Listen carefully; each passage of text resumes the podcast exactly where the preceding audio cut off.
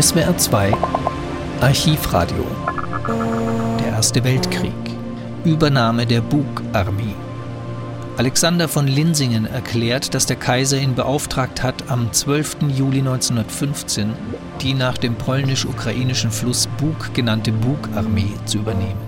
Diese Truppe unterstützte die österreich-ungarischen Truppen an der Ostfront.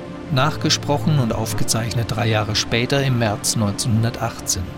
Deutsches Rundfunkarchiv. Länge eine halbe Minute. Nachdem mit seiner Majestät der Kaiser durch allerhöchste Kabinettsorder vom 6. dieses Monats mit dem Kommando der Bucharmee betraut hat, übernehme ich am 12.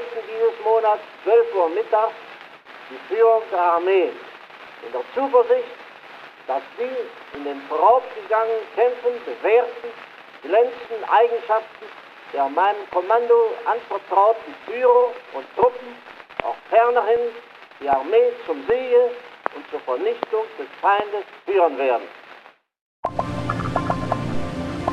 Sie hörten eine Ansprache von Alexander von Linsingen, Übernahme der Bug-Armee.